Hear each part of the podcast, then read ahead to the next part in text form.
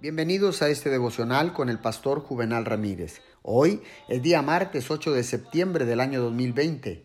La palabra dice en 2 de Timoteo 1:7, pues Dios no nos ha dado un espíritu de timidez, sino de poder, de amor y de dominio propio.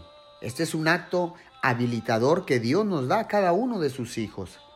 Si alguien se queja de que el hombre bajo la caída es demasiado débil para obedecer, la respuesta es que mediante la expiación de Cristo, el hombre es capaz de obedecer. La expiación es el acto habilitador de Dios. Dios obra en nosotros mediante la regeneración y su poderoso Espíritu Santo, dándonos gracia, y eso es suficiente. Esta gracia es dada sin medida en respuesta a la oración.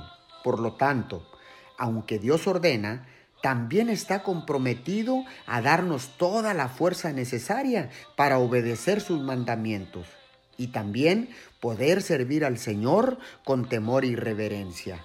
Oremos, amado Padre Celestial. Te damos gracias porque sabemos que Cristo murió por nosotros y porque tú nos diste tu precioso Espíritu Santo para que sea nuestro consolador y nuestro ayudador aquí en la tierra. Es por eso que podemos obedecer y cumplir todos tus mandamientos. En el nombre de Jesús te damos gracias.